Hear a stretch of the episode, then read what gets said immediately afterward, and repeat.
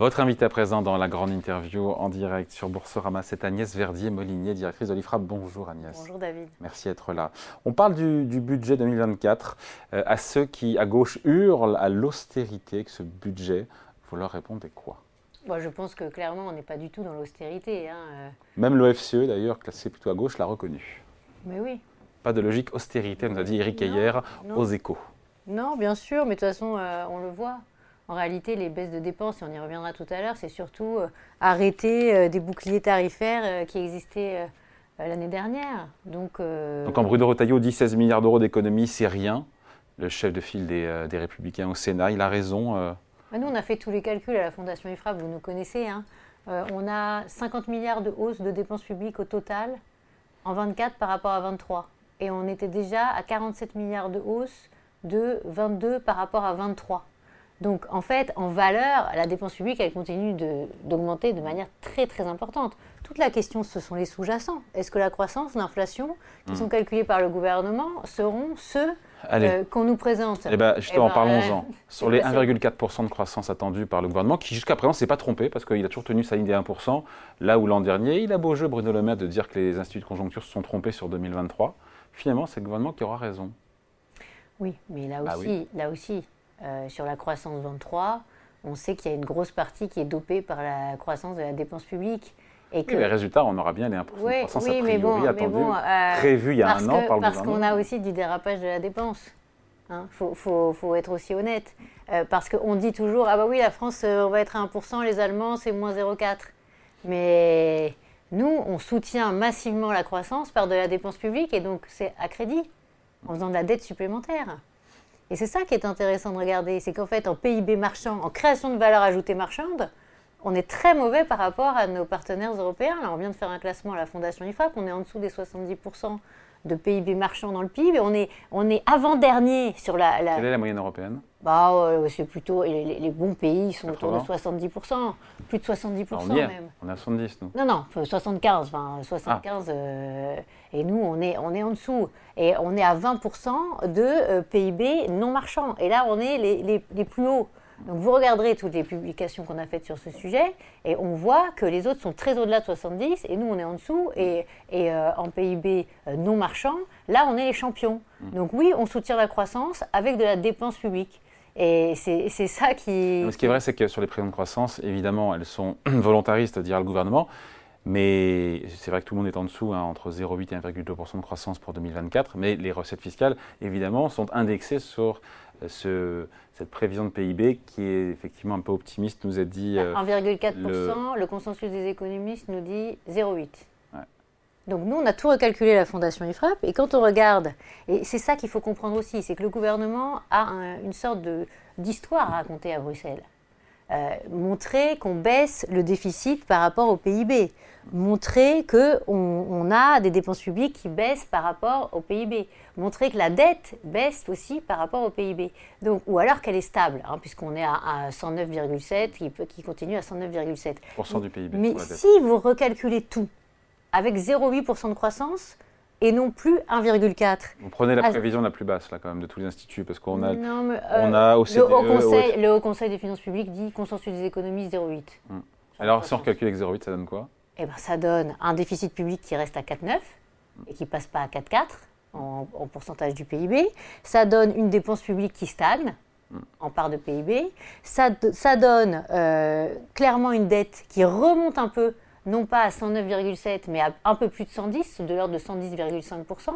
Et ça, ce ne seraient pas des, signaux euh, positifs vis-à-vis de Bruxelles. Par ailleurs, ça ferait de nous, si on reste à 44,9%, et ça, je pense que Bercy l'a très bien compris. 44,9% de quoi?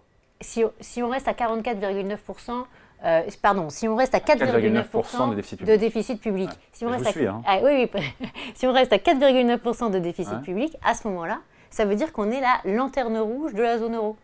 Hmm. On serait en deux, finalement les, plus mauvais par rapport à tous les autres pays sur les prévisions euh, qu'on a chez, Eurostat. On voit très bien que euh, les, pires sont autour de 4,7, 4,8.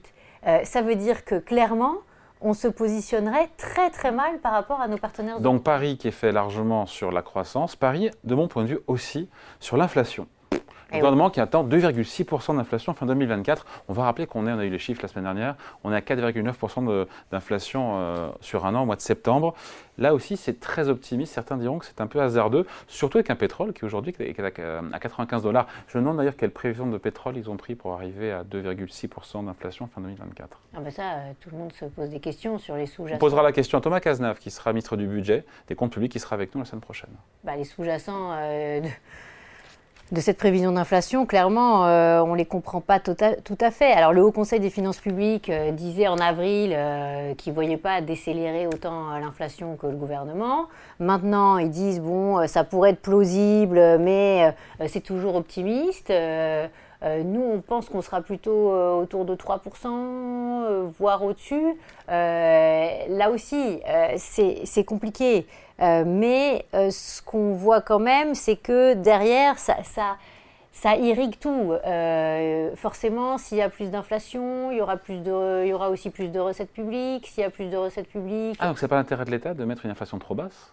Pas forcément, pas forcément. Toute la question, c'est pour ça qu'il faut, il faut tout le temps essayer de, de, recalculer en permanence pour voir qu'est-ce que ça donnerait. C'est-à-dire, euh, l'intérêt de l'État, c'est d'afficher finalement un taux de prélèvement obligatoire qui baisse, un taux de dépenses publiques qui baisse, un mm. taux de dette qui baisse et un taux de déficit public qui, qui baisse. voilà. Donc ça, ça c'est leur intérêt actuel. qui baisse sauf la croissance. Donc, euh, donc finalement, euh, une inflation plus faible, ça leur permet aussi d'afficher des recettes qui ne sont pas aussi dynamiques qu'elles pourraient mm. l'être.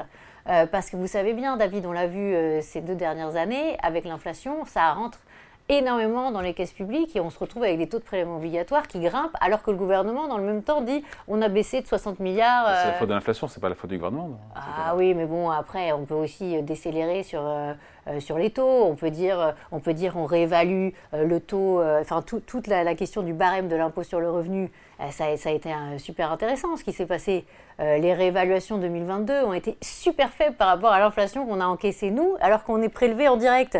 On aurait dû avoir. Euh, C'était augmenté de combien le barème en 2022 On était à 1, de l'ordre de 1,5. Ah oui. Euh, et alors... Le travail est fait sur 2023, là, pour le coup. Oui, enfin d'accord, il est fait, mais nous, on a fait tous les calculs, là encore, à la Fondation IFRAP. C'est super intéressant. Le gouvernement dit c'est comme si je donnais 6 milliards aux, aux ménages français qui payent l'impôt sur le revenu. Mais nous, on a regardé depuis 2019, on a perdu 6 milliards parce qu'on ne nous a pas indexé du niveau de l'inflation. Le barème progressif de l'impôt sur le revenu. Bah oui. Et puis alors par ailleurs, la surtaxe sur les hauts revenus, elle n'a jamais été indexée? Comment ça se fait? Mm. Comment ça se fait que c'est toujours 250 000 euros et 500 000 euros? Comment ça se fait que c'est pas, pas réévalué ça? Comment ça se fait que sur l'IFI, euh, il n'y a pas de réévaluation non plus? Donc, alors, euh, finalement, euh, quand vous regardez partout sur toute la fiscalité, vous posez quand même. les droits de succession aussi, d'ailleurs, aussi. Hein. Non, mais, mais partout. Non, mais alors, donc, l'inflation est là, clac, et puis ça engrange les recettes publiques qui disent c'est pas notre faute. Alors, c'est pareil sur la taxe foncière. J'ai trouvé ça incroyable ce qui s'est passé ces derniers temps. On dit euh, finalement, c'est pas la faute du gouvernement, bah ce sont les maires qui bah augmentent les taux. Non, mais attends, la réévaluation de 7,1% sur les bases cadastrales. Ça, de... ça a été voté par qui? Ça a été décidé par qui? Ça a été voté au Parlement et c'est un texte gouvernemental et ça a été euh, rédigé par Bercy. Euh, c'est l'essentiel de la hausse quand même. Hein. Alors oui, c'est vrai, il y, a des, y, a des grosses lanternes rouges avec Paris, on se retrouve avec plus de 60% d'augmentation de la taxe foncière. Mais euh, partout ailleurs, l'essentiel de la hausse, ça a été décidé au niveau central de l'État. Est-ce qu'on était obligé de faire 7,1% Non, on aurait pu faire beaucoup moins.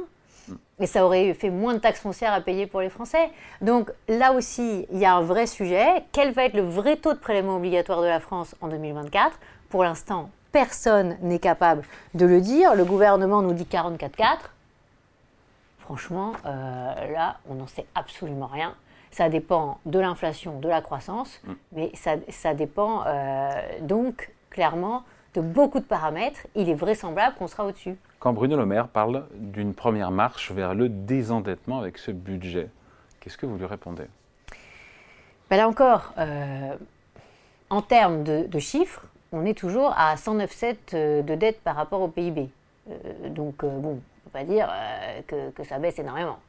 quand on revoit avec une croissance inférieure, on remonterait euh, on aurait une dette qui remonterait en part de PIB sur 24 et sur 25. Et un déficit public qui resterait à 4,9% comme en 2023. Et puis, euh, si on fait nos projections jusqu'en 27, on serait toujours au-dessus des 3% en 2027 en termes de déficit. Et puis en valeur, vous avez vu qu'on a dépassé les 3 000 milliards de dettes au sens de Maastricht. Bon, euh, donc là, on est, on est clairement euh, dans une augmentation euh, de, la, de, la, dette en valeur.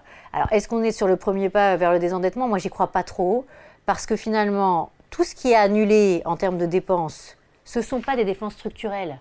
Ce sont en fait, on, a, on, a, débranché les boucliers on débranche des dépenses exceptionnelles. Ça ne devrait même pas être compté comme économie. Alors pourquoi on compte ça comme économie? Et puis par ailleurs, il y a d'autres, les, revues des dépenses publiques. Je trouve ça super intéressant parce que Bruno Le Maire nous dit, bah voilà, ça fait 2 milliards d'économies sur le Pinel, 900 millions d'euros sur le prêt à taux bah zéro. Euh, bon, mais finalement, euh, bon d'ailleurs, il y a tout un étalement qui est prévu euh, un peu plus large que, ce qui était prévu initialement, mais c'est pas des économies ça, c'est des hausses d'impôts. Ce sont des. des, des, bah, c'est toujours le problème du débat entre dépenses publiques et dépenses fiscales. Mm. Est-ce qu'on est euh, sur une baisse de la dépense, c'est-à-dire la dépense de fonctionnement, les dépenses des administrations, les dépenses de masse salariale Sur une baisse des aides Ou est-ce qu'on est sur une baisse des réductions d'impôts? C'est ça. Mais attends, c'est quoi? Si on baisse des réductions d'impôts, on augmente le taux de prélèvement obligatoire. Là aussi, c'est super intéressant. Ça veut dire que finalement, on nous dit qu'on fait des économies, mais en fait, c'est des hausses d'impôts. Et là, euh, et là, nous, on avait vu ça dans, la, dans les 10 milliards qui étaient annoncés euh, plutôt au mois de juillet. On n'arrêtait pas de parler des 10 milliards d'économies. Dans les 10 milliards d'économies, on avait identifié 7 milliards de hausses d'impôts. C'est quand même. Et c'était la même chose hein, euh, après la crise de 2008. On avait exactement le même problème. Hein. Les budgets 2011-2012 étaient des budgets soi-disant d'économie et essentiellement des budgets de hausse d'impôts à 80%. Donc ça veut dire que le gros des efforts est repoussé à 2025 en termes bah, d'économie. Oui, et même le, ministre Bruno Le Maire euh, le reconnaît lui-même. Il dit maintenant il va falloir peut-être revoir les missions publiques, revoir dans le dur euh, euh, la, comment dire, la, répartition des politiques publiques entre les uns et les autres, entre les collectivités, la, la sécurité. C'est un discours qu'on a déjà entendu. Oui, on l'a déjà entendu. Et en fait, en réalité, pourquoi il ne commence pas tout de suite? Parce que des économies, il y en a des milliards à faire. Euh, on sait que les... Il faudra en trouver 12, 12 milliards par an d'ici 2027 pour qu'on respecte nos engagements européens de revenir sous 3% de déficit public en 2027. Mais oui. On les trouve où alors? Nous, nous, on a fait, on a fait toute une étude, sans faire trop mal. Euh, programme de réforme 23-27, euh, où on explique tout ce, que, tout ce qu'on peut faire comme économie. Il n'y a, a, a, pas besoin d'aller chercher très loin pour faire des économies. l'école privée sous contrat, elle coûte beaucoup moins cher que l'école publique parce que ce n'est pas les mêmes niveaux, de pension de retraite, etc. etc. Il n'y a qu'à ouvrir plus de classes dans le privé sous contrat. Euh, pourquoi est-ce qu'on ne met pas plus en concurrence euh, euh, sur l'ensemble de nos services publics, ceux qui sont en délégation de services publics et ceux qui sont finalement... Exemple mais il y a plein d'exemples. Il, y a, toute la question des, cliniques versus les hôpitaux. Dans plein de pays d'Europe, et notamment dans le nord de l'Europe, il y a des délégations de services publics, même pour l'équivalent des CHU. On n'est plus du tout dans des statuts à vie des, agents euh, hospitaliers. Dans, tous les pays d'Europe, on est les seuls à avoir euh, cette vision corsetée de la fonction publique hospitalière et beaucoup plus d'administratifs. Donc on, dépense à tous les étages. Euh, et, le chiffre, il est, il est donné par l'OCDE. Hein, et c'est énorme. C'est 70 milliards de coûts supplémentaires de production de nos services publics et, et ça n'apporte pas une meilleure qualité. Parce que je l'ai aussi montré dans mon livre dernièrement, on a une baisse de la qualité sur les, soins, on a une baisse de la qualité quand on veut aller chercher un titre euh, passeport ou carte d'identité, c'est une catastrophe pour avoir un rendez-vous et pour avoir un, titre d'identité dans le pays quand même qui dépense le plus d'argent public au monde. Donc on peut se poser la question quand même à un moment si, c'est cohérent.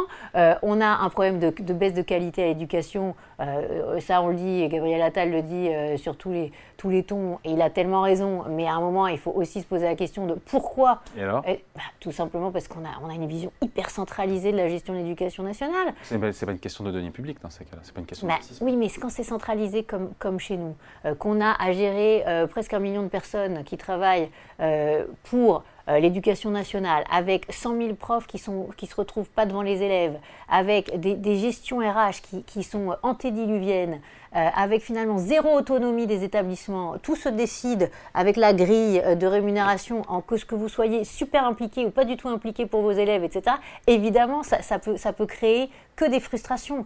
Euh, et à la fin, ça coûte plus cher. Donc on met plus d'argent dans, dans la machine et on a moins bien à la fin.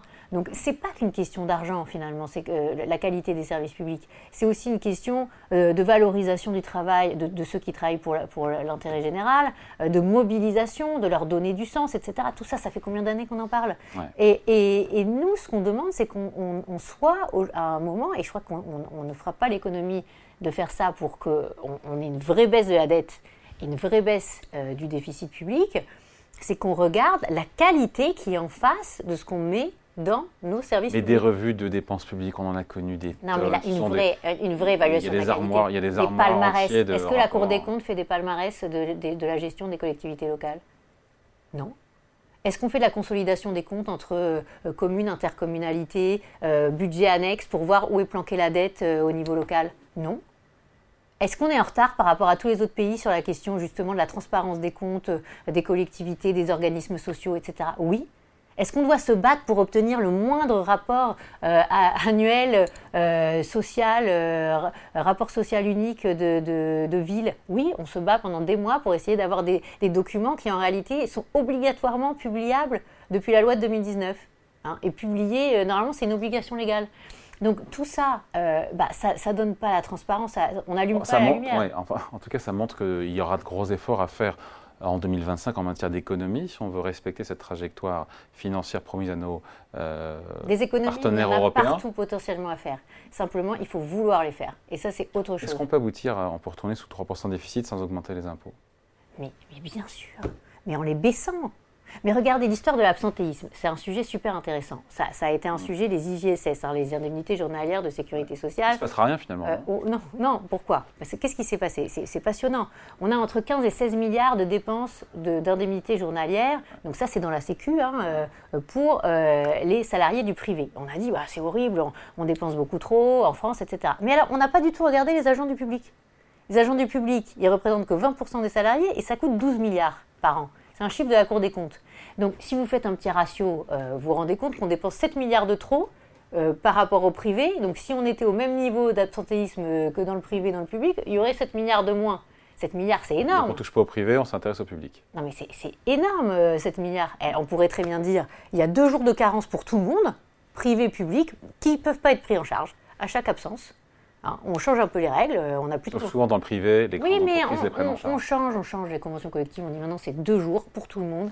Et puis alors là, vous faites baisser, mais drastiquement des deux côtés. Et puis vous arrêtez de focaliser sur le privé et pour finalement oublier le public. Alors que nous, ce qu'on montre à la Fondation IFRAP depuis des années, c'est qu'on a un énorme problème d'absence des agents dans certaines collectivités qui fait qu'à la fin, bah oui, c'est vrai, vous n'arrivez pas, vous pas à avoir un passeport parce que bah, forcément, s'il y a beaucoup moins de gens qui sont présents, euh, ça délivre moins. Hein. Vous doutez, Agnès, que le gouvernement soit en capacité en 2025 d'être au rendez-vous des économies pour respecter sa parole? Je pense qu'on est dans un tournant parce que c'est la charge de la dette qui va comme ça. Oui, c'est vrai, on a eu les chiffres 10 milliards d'euros, l'année prochaine 10 milliards de plus rien que euh, lié encore une fois à l'augmentation des taux d'intérêt. Euh, on passe à 48 milliards d'euros de points de pied pour euh, rembourser les intérêts sur la dette française, 3 On vient de sortir une étude. Juste, ils ont pris quel niveau de taux d'intérêt à 10 ans, pareil, parce qu'on est à 3,5%, mais, qu'est-ce qu'ils ont pris Ils ont pris 3,6 dans les prochaines ah. années. Pour l'année prochaine, je parlais de l'année prochaine. Non, mais même, vous prenez la, trajectoire des finances publiques sur les prochaines années jusqu'en 27. C'est bas de fourchette. Il ne dépasse pas les 3,6. Hmm. Là, on était à 3,5 il y a quelques jours. Là, on est à 3,44. Euh, à 10 ans. Et encore, il y a une inversion de la courbe des taux. Euh, vous avez vu que les, taux euh, courts, à court terme, ils sont plus élevés, ils vont jusqu'à 3,7. donc, ce qui se passe est absolument incroyable. On, est sur une, une, augmentation très très rapide des taux sur la dette française. Et nous, ce que nous disons... Elle est soutenable ou pas, la dette française? Ah bah, Ça, c'est toute la question. Mais à un moment, il fallait... Oui ou non, Agnès? Moi, ce que je dis, c'est qu'on risque d'aller vers les 100 milliards de charges de la dette annuelle euh, beaucoup plus vite que ce qu'on croit. 70 milliards en 2027. Oui, mais, mais, ça c'est en comptabilité nationale. Oui, et, ben il y a une partie qui est lissée dans le temps. Euh, en comptabilité budgétaire, ce que ça nous coûte vraiment par an au niveau de l'ensemble des administrations publiques, euh, on va largement dépasser les 100 milliards ou les 90. Allez, entre 90 et 100 à l'horizon. Donc on a un tournant parce que bah, ce tournant, c'est que vous voyez bien que dans les années, euh, on, voyait au début des années 2000, on était à 43 milliards de charges de la dette. Puis après, on a baissé énormément, on est arrivé jusqu'à 36 hein, au niveau du, du, plus faible, autour de 36, 37 euh, de charges annuelles. Alors, on avait triplé la dette, mais... Euh, Divisé par deux. quasiment un peu, un peu, moins. Mais bon. Et donc à, la fin, tout le monde disait bah, c'est génial. Alors plus, plus on dépense, plus on s'endette, plus la dette est, importante, moins ça coûte cher. Alors pourquoi faire des efforts? Là, ça va être l'inverse. Plus ça va aller, plus la part du budget de l'État consacrée à la charge de la dette va devenir importante. Et quand, quand là, on est. Importante, mais supportable. pas si supportable que ça, parce que quand ça devient le premier budget de l'État, hmm. euh, que derrière, euh, on, est, on a une part de déficit qui devient de plus en plus importante euh, à cause de la charge de la dette, parce que en 2019, c'est 13% la charge de la dette dans le déficit de l'État. Là, nos estimations, c'est qu'en 27, ce sera 50%. Toujours avec un déficit public élevé, et 50% ce sera de, du coût annuel de la dette. Ça veut dire quoi? Ça veut dire qu'on va s'endetter pour payer la charge de la dette. C'est quand même. Euh, c'est quand même quelque chose d'assez grave. Donc nous, ce qu'on dit, c'est que ce, ce mouvement-là qui est en train de se passer, c'est la fin de l'argent magique. C'est clairement la fin du quoi qu'il en coûte, etc. C'est plus possible tout ça et que c'est le moment où il faut commencer à regarder ce qu'on fait de l'argent public dans notre pays. Mais pas en disant on arrête euh, les mesures exceptionnelles, etc. Non, mais ça, ça, ça c'est c'est pas de la gestion euh, long terme. en termes de timing, vouloir désendetter la France, appuyer sur le frein, réduire la dépense publique et faire des économies alors que la croissance ralentit, qu'on nous parle de récession, est-ce que le momentum, est-ce que le timing est favorable? Mais David, c'est jamais le moment en France. Quand il y a de la croissance, on dit ah, ne faut pas casser la croissance. Quand il n'y a pas de croissance, on dit ah bah il n'y a déjà pas de croissance, alors euh, on ne va pas encore générer euh, un risque de, réduire encore plus la croissance. Et et à la fin, on fait jamais rien. Les autres pays, ils ont mis des règles et, c'est super intéressant de regarder ce qui se passe ailleurs ils s'endettent beaucoup moins sur les, sur les comptes sociaux, parce que dans plein de pays, il y a l'obligation d'équilibrer les comptes sociaux. C'est quand même un peu normal, non? Euh, Pourquoi s'endetter pour le chômage, s'endetter? Et alors c'est lunaire d'ailleurs, ce qu'on entend en ce moment. Ah, il y a des excédents à Gircarco, des excédents chômage, alors on voudrait les récupérer pour faire autre chose? on veut en récupérer 1 à 3 milliards sur les... Non mais euh, c'est incroyable. Donc on ne dit pas on va baisser les cotisations, euh, on va faire quelque chose pour les salariés qui ont, qui ont du mal, qui ont des problèmes de pouvoir d'achat, d'inflation et tout. Non, non, on va récupérer l'argent pour faire autre chose. C'est toujours le problème de la cagnotte. Ou alors, alors qu'on est très endetté sur le chômage, plus de 60 milliards de dettes, on dit ah bah non, euh, on, va récupérer cet argent. Mais ça n'a aucun sens. Donc, on devrait se désendetter ou alors baisser la pression euh, sur le travail. Et, on revient. On revient au, point de départ, faire des économies. Juste avant de se quitter, euh, on sera donc jeudi avec Thomas Cazenave, ministre des Comptes publics, la semaine prochaine. Et la question qui tue que je dois lui poser, que vous allez lui poser, parce qu'on passera à ce moment-là dans l'émission, on lui pose quoi comme question à Thomas Cazenave, la question qui tue? La question qui tue, c'est euh, finalement quel est votre cap? Quel est, euh, quel est, votre programme de véritable redressement des comptes publics? Au-delà de jouer sur une croissance euh, qu'on sait surévaluer pour l'année prochaine, ça ne suffit pas. On a trop joué avec ça ces dernières années et, il faut vraiment avoir un plan sur, sur plusieurs années, mais hyper clair. C'est-à-dire, on n'est jamais au clair. C'est-à-dire, où est-ce que vous allez faire les économies jusqu'en 27 avec un vrai chiffrage et où est-ce que vous allez pouvoir en face baisser la pression fiscale? Parce que la pression fiscale empêche la compétitivité euh, de notre pays, nous empêche de nous réindustrialiser, nous empêche de créer des emplois. Et bon, ah, ce serait un autre débat, mais on sait très bien euh, que le taux de chômage affiché à 7%, en réalité, il n'est pas totalement sincère. Hein. Donc euh, il y a encore énormément de travail pour remettre la France dans l'axe de la création de richesse. On est 25e en, richesse par habitant. On était 11e. Dans le monde Ouais, on était 11e dans les années 80. Un gros décrochage. Non, mais il y a un gros, gros décrochage. J'ai encore regardé les chiffres tout à l'heure, c'est absolument incroyable. Donc là, euh, on a des défis devant nous qui sont énormes. C'est possible de les relever, mais il faut un vrai programme. C'est pas juste regarder euh, PLF par PLF, qu'est-ce qu'on va rogner sur ce qu'on a dépensé en plus l'année d'avant et qui était exceptionnel. C'est comment on, on recale les choses et ça, pour moi, ça passe par la transparence, c'est-à-dire dire comment on dépense l'argent des Français. Il faut absolument que nous, en tant que citoyens, tous, on se saisisse de ce sujet, parce que c'est notre bien commun, c'est un sujet euh, qui, nous concerne tous, parce que c'est l'avenir, l'avenir euh, de prospérité de la France ou pas. Et, c'est maintenant que ça se joue, parce que justement, il y a ce retournement des taux, et, et parce qu'il y, y, a ce point de bascule, et, cette, cette pédagogie qu'on peut faire pour expliquer à quel point un euro d'argent public, bah, c'est devenu beaucoup plus précieux que dans les années antérieures où on avait cette impression d'argent facile. Voilà, c'est très clair. Merci beaucoup en tout cas. Entretien avec Agnès Verdier-Molinier, la directrice de l'IFRAP. Entretien à retrouver les 14h en replay sur Boursorama. Merci Agnès. Merci David.